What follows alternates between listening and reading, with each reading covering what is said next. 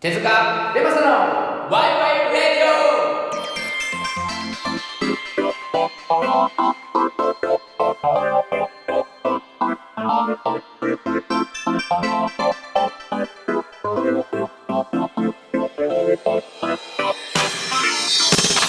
さあ始まりました手塚ベマサのワイワイレディオこの番組は日常にあふれるさまざまなことについてさぞかし深そうな感じで考えていこうという哲学バラエティ番組ですお相手はニットベマサとオベンベイゴマ手塚ですよろしよろしくお願いしますまあ滑りから始まりいましやたけいどやいやもうベイゴマですよベーゴマはいなぜいや回り続けていたいおおいいねはい回し続けていたいね回したいし回されたいあその一心でやっておりますーよろしくお願いします ということではいどうですかもう今日はもう3月ですかもう3月ですやりねましたかはいもう3月ですよ暖かくなってきてはいねもう春うんやりたいことありますかもう3月春になっる、てまあ、3月がもう4月近いかうん春ってでもいいよね春いいよねもう大好きですよ春大好き花粉がねうん花粉症ですか僕はないですね僕もないんですけどなねいんかい なんかこうなんだろうなまあ四季があるし日本うんまあ他の国でもあるけどうんでもこう春になってこうみんな動き出すじゃんだうんからそれはまあそれでいいんだけどさそう考えるとさこう冬の時間ってさ、うんちょっとこう行動力落ちたりするあーでしょ寒いから家にいようみとたいなか、うんまあ、思考もあんまりこう働かないのかもしれないけど、うんそういう意味ではずっとまあこれラジオやってることで、うんなんかちょっとこうエンジンだけはあ温まってるというかおーだからなんか何をしてても結構うんこうスピードというかねうんアクセル踏んでる冬だったかなと思いましたけどねあーだからこのなるほどままね気持ちいい感じでバッとこう春に行ける感じは確か感に覚的にはあるんですけどね確。かにそうですねいやいいですねうんうん冬眠から長い冬が終わって、はいようやく春のはい兆しが来てますけれども、はい最近ちょっとオープニングトーク短くないですか、短いですかはい、なんか小ネタないですかもっとイチャイチャしたいですかしたく ないわ、小ネタはい小ネタってほどでもないけどはい小ネタか小ネタねうん、ないで すねないんかないですないねですかね。実はね、はいこれあの、まあ、3月で言ってますけどうん、だいぶきあの1日で何本撮りもしてますんで、そうですすね。あのもう疲れてきちゃってるそんなことないよ。俺はねうん、あのさっきご飯食べてきてはい。いい感じですいやー結構ね喋りたいことはそうねあちるょっと楽しみな回だねあるんで、はい。いっちゃいましょう行かきましょ教えてウィキペディア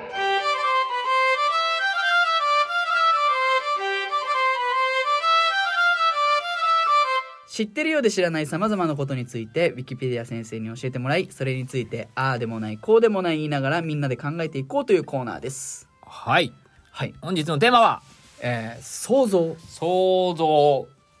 えーまあ、想像も2つあるかなと思うんですけど、まあそうですねえ。ー一般的に。と思う像の方ですねうん。えー、と感想の層に、えー、人弁の像です。そうですね。を今日やりたいなとはい、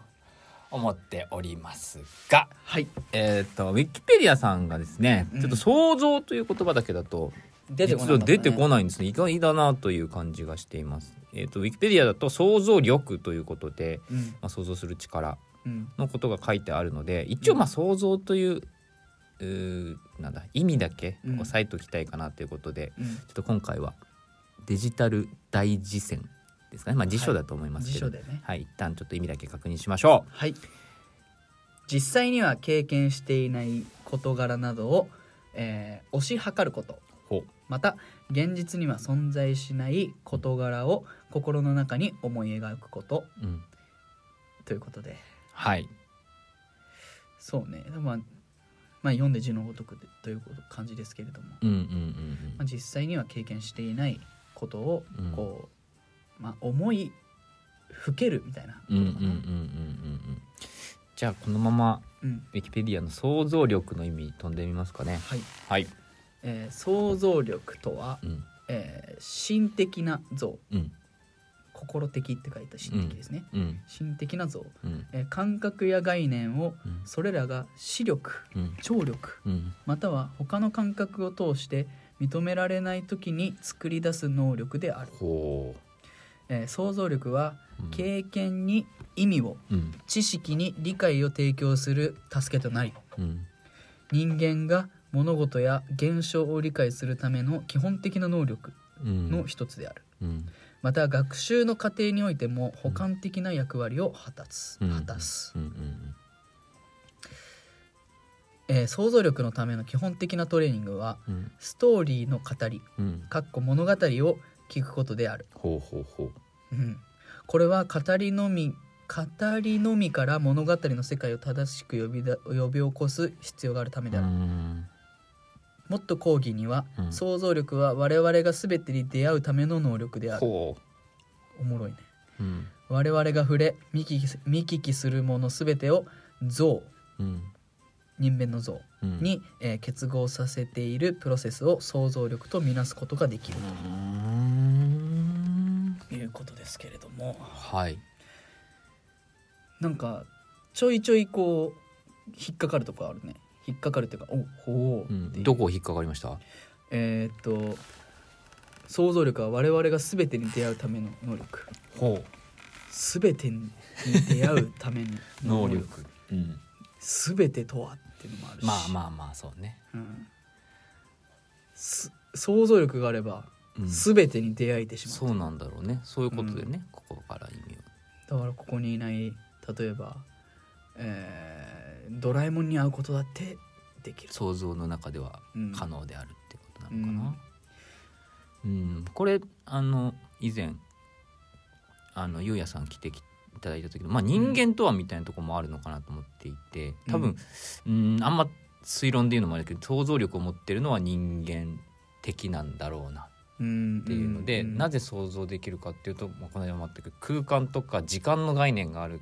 からうん想像することができるっていうか、まあ、目の前のことだけではなくてうんそれ以外のことを考えうるっていうのがやっぱり、うん、人間の一つの特性なんだろうな、うんうん、だ哲学もそうなのかなこう一旦定義するみたいなこうであろうっていう過程を立てるみたいなうんのも想像力じゃん。うんでそれに向かって、まあ、科学とかがこう、えー証明していくみたいはいはいはいはいないうところでいくとやっぱ想像力というのは非常に人間らしいなっていう気はしますが。想像力のお化けになりたいな 俺すごいな想像力このさでも実際には経験していないのにうん推し量ることができるうんというのはなぜなんだろうかっていうね。まあ、過去の経験とかなんかそんな書いてなかった、うんうんうんうん経験に意味をうん経験に意味を、うんえー知識に理解をうん提供する助け経験に意味をうんが想像力想像力は経験に意味、ねえうん、経験に意味を提供するってどういうことだだからその事象に意味をだからあれはこういう今ここにあるのはあの経験があるからっていうその経験自体に意味を持たせられるっていうこれまあまんまかもしれないけどうん、ただそういうの実証があっただけじゃんうんこういうことを経験したじゃなくてそれは、まあ、何であったかとかそれが今にどう響いてるかとか、うんなんかそういうなんだろう事象に対してその意味を持たせるのは想像力ってじゃあいう野球やってたから、うん野球やってたっていう事実うんに何かがペマちゃんの中ではもっとプラスアルファであるわけじゃ。なんるほどね野球やってたから例えば大きい声で挨拶うんうんうんうんをできるようになってその結果いろんな人がこの俺の挨拶のことをいいと思ってくれていろんな人との人脈ができたんだなだから野球やっててよかったうんうんはその野球やってたという経験にうん自分がその色付けをしてるそこのから色付けをして、うん想像によって色付けをして、うんうんその経験に意味が想像力によってつく提供されてるってことだはねあだからこのさらっと読んでますけど深いこともありますね知識に理解だこれを知っているっていうものに役立てるみたいなところなのかな理解するまあ、うん使い物になるというか、うんっていうのも想像力なんだろうな。うんうん確かに俺英語さうん中学校の時とかさうんいやいや日本で生きてんじゃんって思ってたの、うんうんうんで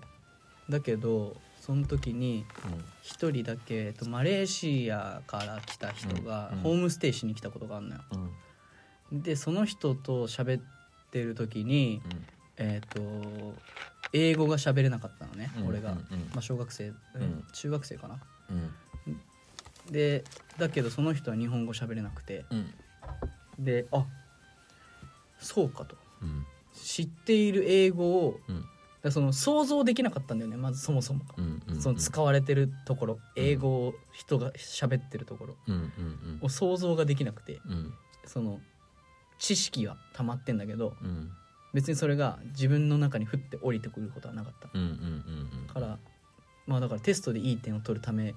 のうん強化でしかなかったわけよ、うんうんまあ、いい点を取るっていうか、まあ、テストで、ね、点数が出るだけのきょ強化でしかなかったんだけどうん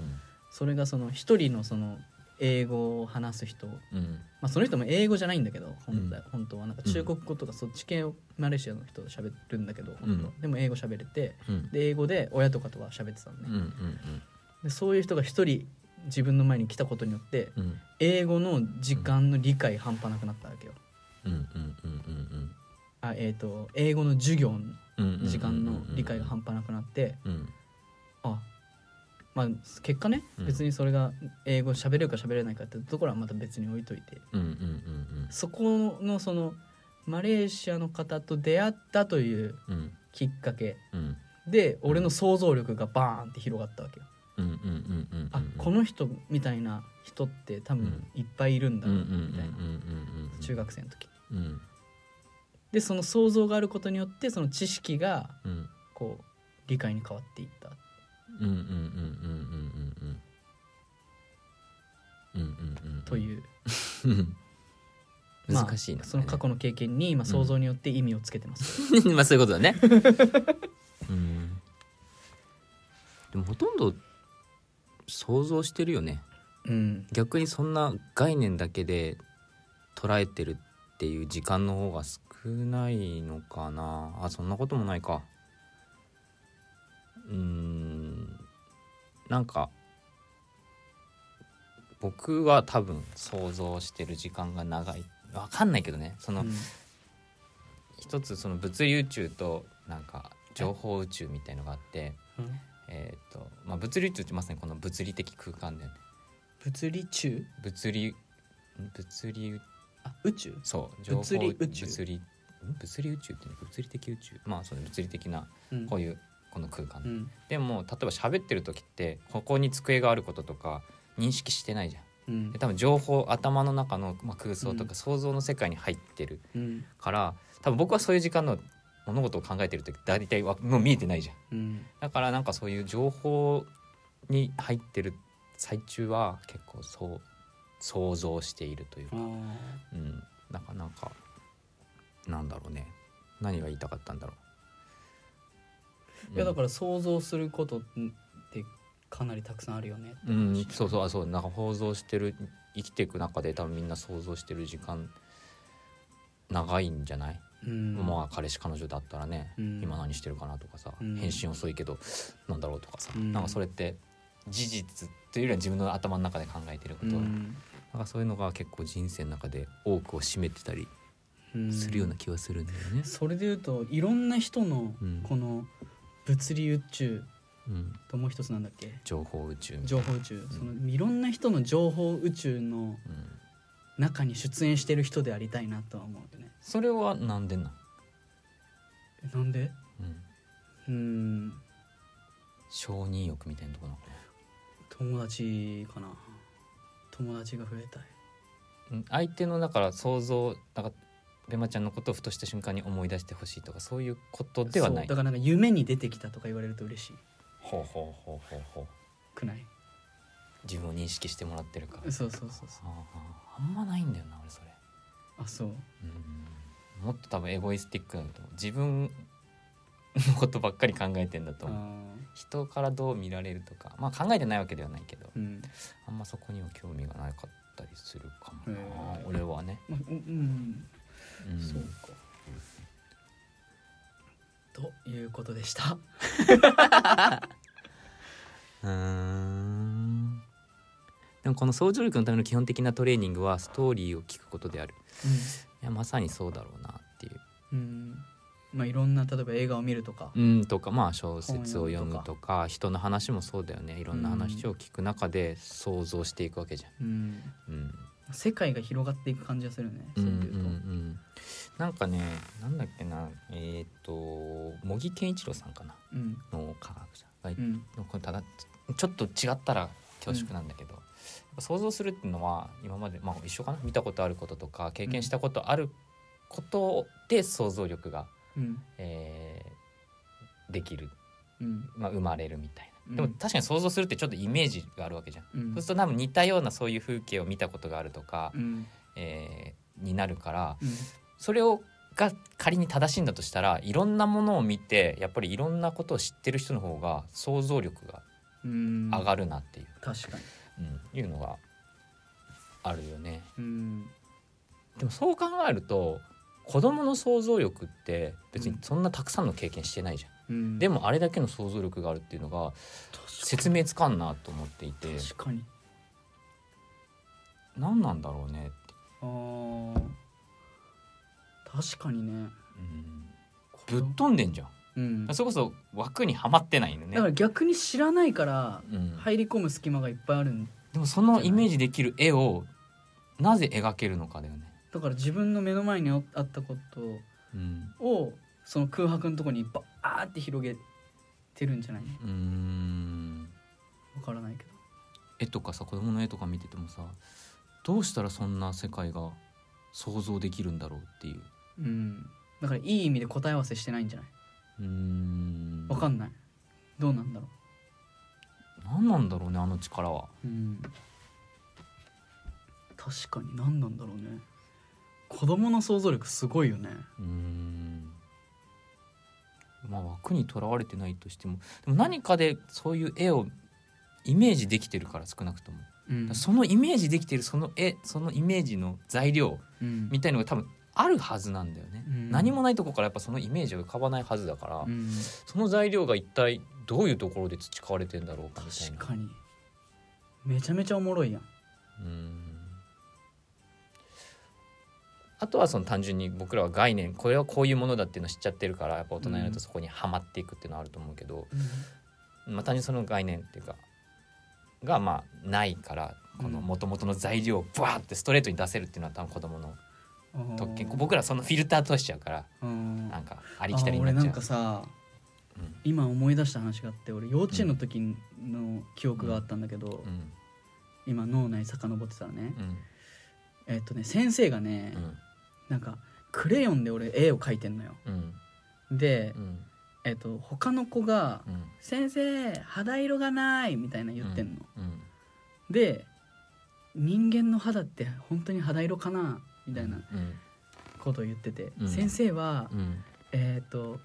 なんか肌の色をみんなが見た色で描いてほしいなみたいなこと言ってて、うんうんそいつは緑で塗ってたの、うんうんうんっていうところを思い出したんだけどうんいやだだからなんだって話でもないんだけどさ、うんうんあうんそう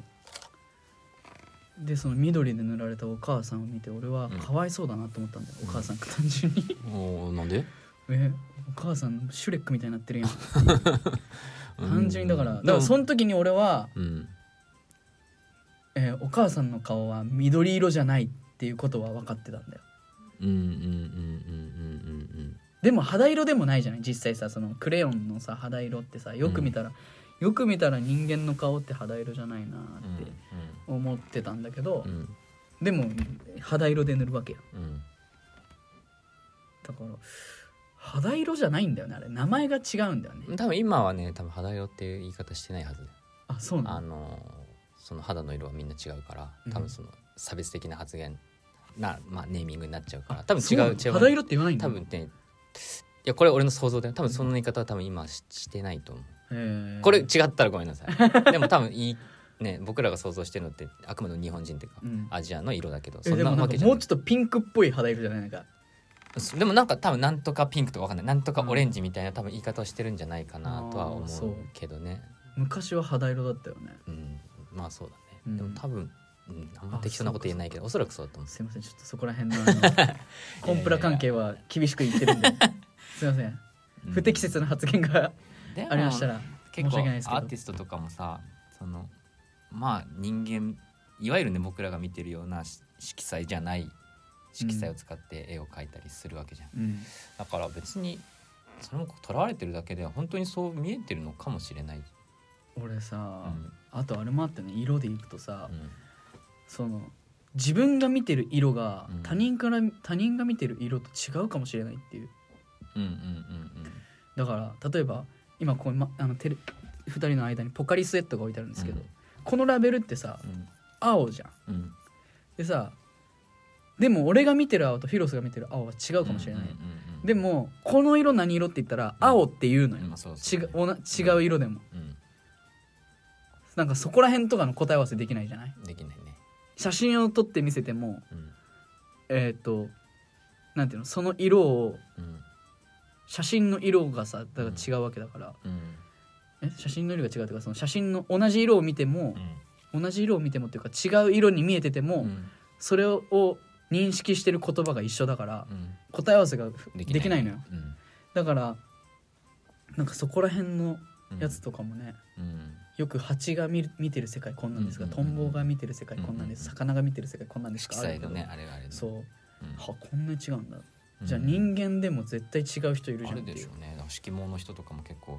うんなんか何色がこう見えないみたいあな俺いた友達そでうだからそうすると多分見えてる世界が全然うん違うんだろうな、ねまあ同じ概念とね今みたいにうんこれは青だって呼んでるけど、答え合わせができんかそうそうらそうだからそういうで言うとなんだろう言葉えーっと感情とかもそうだと思う悲しいって言ってるけど本当にこの悲しいの感覚とベマちゃんの悲しいっていう感覚が果たして一致してるのかみたいな。うんいうのはあるけど逆に言うと言葉の抽象度が高いから会話になるんで、ね、それが全く違ったとしても、それが悲しいって呼ぶことにすることで、うんコミュニケーションができるっていう、うんだからその言葉の曖昧さみたいのがうん一つ便利なところだよね。あーなるほどまあそれがゆえに問題も起きたりもするけど、ううんんなんかそんなのはあるのかな。確かにうなん、なんかね、まあ、前僕もまあ何回かその自分の書いた小説の話したんだけど、うんそれはさっきで言うよ、まあ、ち子供がえー、とものを作るような書き方をしたんだよ。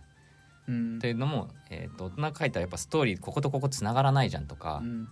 考えちゃうわけでね、うん物語として見せるために、うだんからそこを完全に無視して、うん浮かんだ言葉だけをブワーって書いてるからうんだから多分ストーリーもぐしゃぐしゃだし、うんでもあれは僕の持ってる感情を言葉にするとすればうんこうなったっていううんものだよねだからすごくこう、なんだろう爆発させて書いたというかうん面白い経験だったねうんだから気にしなくていいの流れとか、うんそうするとやっぱり変な得体の知れないものが生まれるなみたいなえじゃあその流れを気にしなくていいんだとかも書いてあるのいやかそれは書いてないけど書き方とかも明らかに変わってんの、へえでもうんすごい面白いねああいう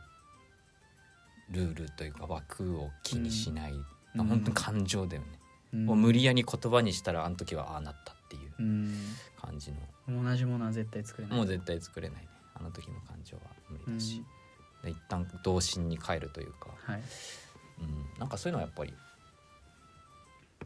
なんだろうね動物的本能なのか人間的な本能的なうんもの、アートの良さだと思ううんだよね、んじゃあ気になる人は概要欄から 読んでいただいて、もうわけわかんないですよ今でも見れるの見れます読めます読めますかはいじゃあ後で貼っときましょうはいはいっていう感じですがはいよろしいですかねリッはいまあウィキペディアからちょっと離れちゃったような気もしいやまあしないでもないですけそどういう番組ですよはいということで教えてウィキペディアでしたはい哲学エンタメバラエティ YY ラディオはいということではい次やりますかちょっとね個人的には楽しみコーナー、あ本当、うんまあ、まさに想像力そうねの遊び想像力遊びになりますかねはいね先週のあの歌なんかよりかは絶対いいですよね あれよかったよよかったよあれも よかったあれはい、まあねあ俺らはねいい曲ができたと思ってますから ねまあ、曲はもともとある のよあるのよ便乗しただけなのよそっかはい、ストーリーがよかったよねはい、想像して作りましたから、想像して作りましたよ、うんはいということで、はい今回の、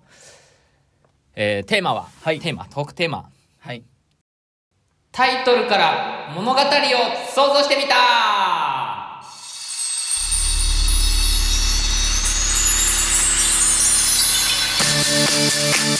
はいということではいえっ、と適当にですね、うんあの本のタイトルを言いますうんので、うんそれがどんな物語なのかっていうねあらすじをこう語っていただくっていう、 はいっていうもう本当に想像力を 面白そもううガンガン使っていただいて、はいどんなストーリーではいその本が書かれてるのか僕も読んでみたいですから、うんうんあらすじをうん教えていただきたいなはいということで、わかりましたじゃあくださいタイト僕ルからですかね、うんうんいきますかはい青と赤の狭間で、青と赤の狭間で、はいえーこの物語はですね、はいえーまあ、タイトルははい「青と赤の狭間で」とはいいうタイトルなんですけれども、はいはいえーまあ、ドイツのお話なんですね。あ ドイツの話なんですね、ドイツの話なんです訳されたんですかねはい、ドイツのお話はいはいはいで、まあ、はわいあのーわ和名っていうんですかね、うんうん話題がうんあの日本語題がうん青と赤の狭間でということなんですけれども、ああの作者何でしたっけ 作者はあの、はい手塚フィロソフィーっていう人なんですけ ど日本人やね それハーフかなうんはいなんですけれども、はいえーそうですね、まあ、この青が何を指していて、うん赤が何を指しているのかはいみたいなところは、はいえーまあ、最後になるとこう徐々に明らかああなるほどね推になるん論でしすてけいれくども、はいはいはいまあえー、と時代はですね、はい1940年は代いはいの、えードイツの話ではいはいはい で、えーまあ、時代背景っていうのは、まあ、詳しくないんですけれ ども、詳しくないですねはいはいはいはいまあ、戦ってるんですよ人々が。ほうほうほうほうまあ、でそこで、はいえー、とダウニーというんう男が、うんダウニーねはい、はいダウニーという男がいてはいでそのダウニーはですね、はいえーまあ貧困ではないんですけれども、はい中枢中層階級の、うんえー家に生まれるわけですよほうほうほうで、まあそのえー、と登場してきた時は、うんもう、えー、と18歳のダウニーなんですけれどうんも、うんうんうんそのダウニーがうんある日、うんえっ、とひょんなことからうん町のうん舞踏会、うんドイツのねうん舞踏会の、うんえっと会場の前を通るんですよ。ほうほうほうほでううんそのダウにはうんその中で何が行われてるのかがすっごく気になるんですね。うんうんうんうん楽しそうな音楽が中から聞こえてきて、うんこうキャーキャー言ってるうんうんうん人の声が聞こえてきたんで、うんダウにうは、んえー中を覗こうとするんでうす。んうんうんうんでそうすると、うんえーその門番の、うんえーこれはカオストロ っていう、はいえー男なんですけれども、はいそのカオストロにはい銃を向けられるんですね、おう何してるんだお前とうんうんうん銃を向けられてうんうんでまあ泣く泣く「うんいや僕はもうそういう怪しいものじゃないです」とうんうんうん言って帰るんです、うんうんうんで、えーそれでもこの前のあの舞踏会ってなんかあのたあの楽しそうな雰囲気は何なんだとうん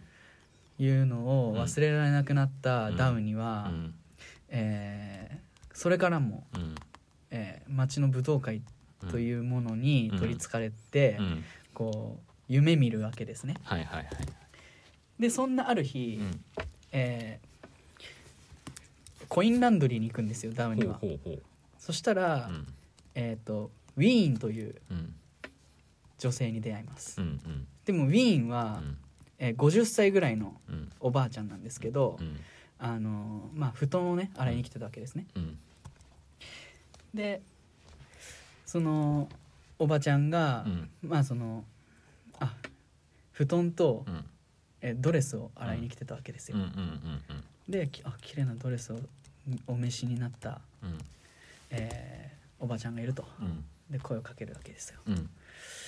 そしたら、うんそのおばちゃんが「うんあんた何その汚い格好」とうんうん「うちの息子のうんタキシードが家にあるから、うん今度これを着てうんあの舞踏会に来なさい」とうんうんうんいうことで招待されるんですけれども、うんうんえーその、うんえーと舞踏会に向かってる間にう、んあのー交通事故に遭っちゃうんですねなのにダウに。はははははで引かれてうんで舞踏会に行けなかったと。ほうほうほうほでううんえーもうそのタキシードはね、うん赤い血に染まっていくわけですうんよ、うんうんでそれを見たウィーンがうんうん「あなた、うんまたややったのね」とうん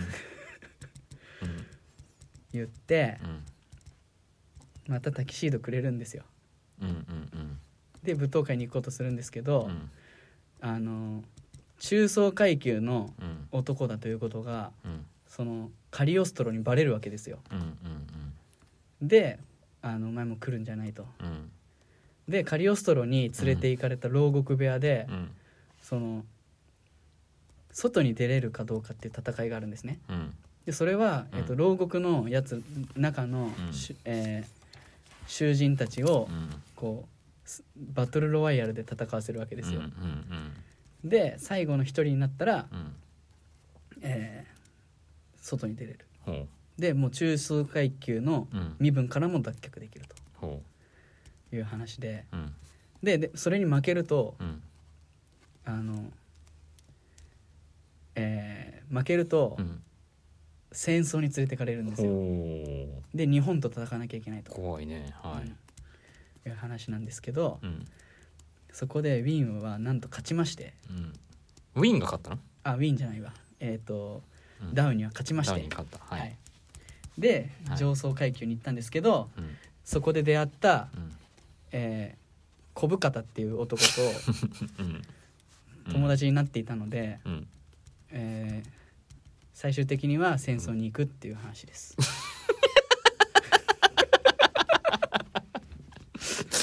以上ですか以上でああ名作をすいやーちょっと待って違うなそうかなるほどね難しかったですね。うーん なんかすごいあの手記を取られておりましたけ ど、なるほどうんで、これは結構抽象的な意味なのかな青と赤の狭間というのは、そうでまあ俺読んだんだけど、うん、うん青と赤の狭間でを、うんうんやっぱ青っていうのはうん空の美しさ、はいはいはいで赤っていうのはうん血のうん濃さうんうんうん血の色はいはいはいでやっぱこう空にね飛んでいくのかうんこう血を流すのかみたいな話なんですよ。はあそれがもうずっとテーマにあって、うんコインランドリーに行く時もそうだし、うん戦争に行く時もそうだし、うんうん舞踏会を夢見た時の気持ちもそうだし、うんなんじゃないかなって思いますあー最終的にこれがこうだって言われないんですけど、うんうんうんなんかその空の青さとかそういうこう上のね、うんあのーこう夢の空間みたいなものをうん青と表現してんじゃないかな、この手塚フィロソフィーという人はあーっていう気がしました。ここはそれがまあ名作と言われるゆえんうんですかまあ、ね、人それぞれあるあると思うんですよははは青が何なのかっていうのは、うんそれぞれの青と赤の狭間でそうはいまあ戦っていると、はい、うんいい話ですかそうねなんですよいやぜひ読んでみてください、うんなるほどちょ一個だけ言わせてもらうとですね、はい最初カオストロだったんですけどあのカリオストロに変わったのはカ何リかオストロが本当ですすいません何か変わりましたあの同カじリオ人ですかこれはい同じ人あです同じ人ですかねカリオストロですああびっくりしたあカオストロって言ってたんでねちょっと違いうやかと最初もカリオストロあーそうでしたかはいわかりましたカリオストロですねあなかなか、うん、重厚な作品なんですかねはいぜひ読んでみたいと思います ありがとうございますむずいねこれむずいねみずいうんこれむずいよカット かね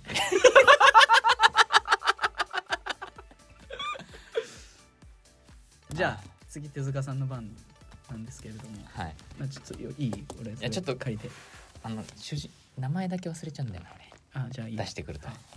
じゃあそうですねじゃあじゃあ僕、えー、こう説明してもらうタイトルをはい今からあ申好し上げますきな本のタはイいトルですねはい、はいえー、っとこれはですね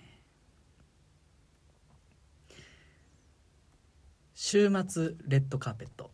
週末レッドカーペットああの作品」うんあーあ知ってる俺気になってんだけどまだ読んだこと、あ読んでないいあ、うん週末レッドカーペットねうん、はいはいはいあ違う間違えた「週末スイートナイト」だあ週末スイートナイト、うんこれシリーズシリーズだったかなわかんないえすまあレッドカーペットもあるかもしれないけど、スイートナイトかもしスイれーない、トナイトねうん、ああ読みましたよ僕あ読んだのはい二回うん二回読んでます2回もはい週末スイートナイトあのだからあの萌子の萌え子でしうんあの萌子著書あ萌え子さんが書いああそうなんだそうそうそう萌子俺題名しか知らなあかっ知たらなかった、うんあのいつかない1998年ぐらいのうん作品で、うんまあ50万部、すはい、ごい売ね、れたんですよすごいねうんでまあ萌子さん正直この一作でうんあのその後ちょっと売れてないあですそうけなんどですはいで確かに週末聞いたことないもんないですよね、 でも「週末スイートナイト」は映画化されたかなうん映画化されたうんへえあはいなんでぜひあの見ていただきたいんですけど、はいはいはいまあお話としてはですね、うん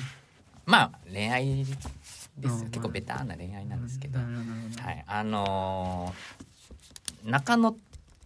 宏くんかな、うんうん中野宏あのー22歳うんとあの、うただのうん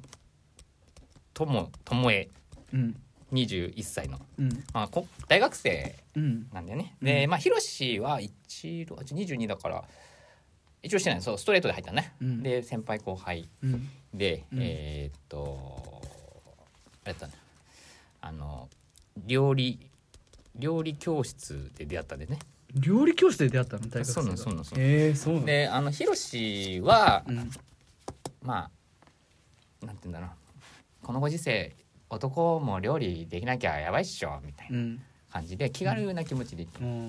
うで巴はまあ料理できるんだけど、うんなんかこうお母さんとちょっとこう思春期だからうんお母さんに教えてもらうよりはうんちょっと料理教室で教えてもらおうかなとうんいう中で、えーなったんだけど先に巴があの入ってて、うんうんその後ヒロシが来たんだけど、うんまああのヒロシを見た瞬間にちょっと巴があ「あっとうんあ今週末何かあるぞ」とうんいうさもうその予感があったわけですね。おーなるほどでヒロシは別にそんなあの気にしてなかったんだけど、うまんあ、ちょっと2回目かなそう2回目2週、まあ、毎週うんあの金曜にねうんあの料理教室夜夜やってたんで、うんはいあのーあで次の2週目ぐらいにヒロシも「ああなんかこっち見てるやついるな」みたいなうんそしたらそれがまあ巴だったんだよね。うんでまあ勇気を出して巴がねあの声をかけるんですね。うんあのー、ひろしさん、こんにちは。と、まあ普通ですねこんにちはっていうの。はいはいそれでひろしも、あ、こんにちは。うん言うんだよね。うんうん、で、じゃあ、行こうか。週末、スイーツナイト。っていうことで、うんあの、二人は、なんて言うんだろうな。あの、そのまま金曜の夜、共に して、で、夜、土曜日に、こう、うん溶けていくっていう。夜の、夜に溶けていくっていう。おーていう夜に溶けていくそう夜に溶けていくっていう話でそこからがすごく抽象的になるんですよ、ほうほうほううんだからこうお互いのねうんこう私はこの賃貸を持って輪郭を有しているけれど もあなたの輪郭とここ融合することはあるのかしらっていうほでもまあヒロシは僕はあり得ると思うよ、うんこの僕らが思うは結局情報だからっていうううんその物理的だけどこれを見ていけばちっちゃく見ていけば原子原子うんだから素粒子の話になるそこまでいけば僕らはいくらでもつながることができるうんって言って あの2人はその、溶け合っていったっていう話なんですよね。おーうん、だから後半のやっぱ、うん、抽象的になるところがガッといけるしあれはやっぱ映像化は難しいと言われていたんだけれども、うんあの映画監督のあの橋本うんデクノスケが あのし新進気鋭の橋本デクノスケが映像映像化してそしてデクロスケあの単管単管では異例とされるあのすごいあの集客力を集めたっていうそういう作品でしたあのがデクロスケ週末ストリートナイトはそういう作品ですね以上です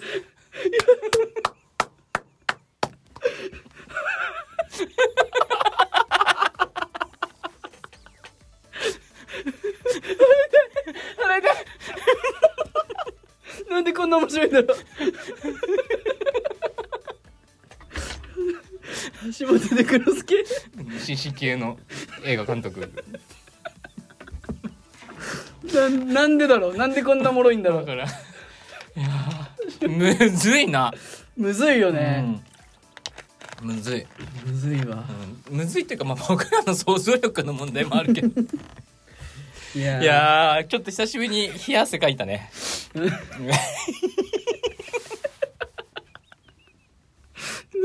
あーということで あのなんだっけタイトルから内容を想像してみたでした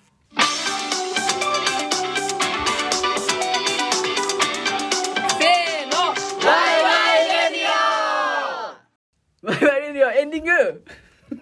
いいやー笑ったね、うんいやでもあれだねストーリー的にはねやっぱベマちゃんの方が良かったねいや俺もう長いだけでなんか、うん、もうちょっと具体的でうん良かったよ、橋本デクノスケに全部やられたな 何橋本デク新進気鋭の橋本デクノ スケこれ本当にいたらどうする橋本デクノスケさんいやこれもう名前じゃんもうストーリー関係ないじゃんうんおもろかったどうでもよくなったもんストーリーいやいやーーちょっとこれどうなんだろう どうで聞しいたててねどうですかって話だけどねうん橋本デクノスケなんてそんなおもろいワードじゃな いから本来なんでこんなおもろいんかわからんぐらいおもろかったんだけど今はいということではいまあまあまあ新しい遊びをやってみましたけどね、うんいやーなかなか難しいですねいやー面白いね、うんなんかこれ俺結構このコーナー好きかもしれなくてうんまたちょっとやり たい橋本デクノスケのあの次回作気に なるいやー面白かったなでもうん面白かったはわ、いまあ、皆さんどう思うかはまだわからない感ですけ想どをいただければね、はい、もし、はい、だから皆さんのも欲しいよね皆さんの橋本デクノスケのあそうだね橋本デクノスケの第2弾のうんタイトル募集し ようか、ね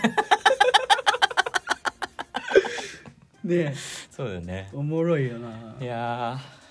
ーいやー面白かったないということではいちょっと腹も痛い ので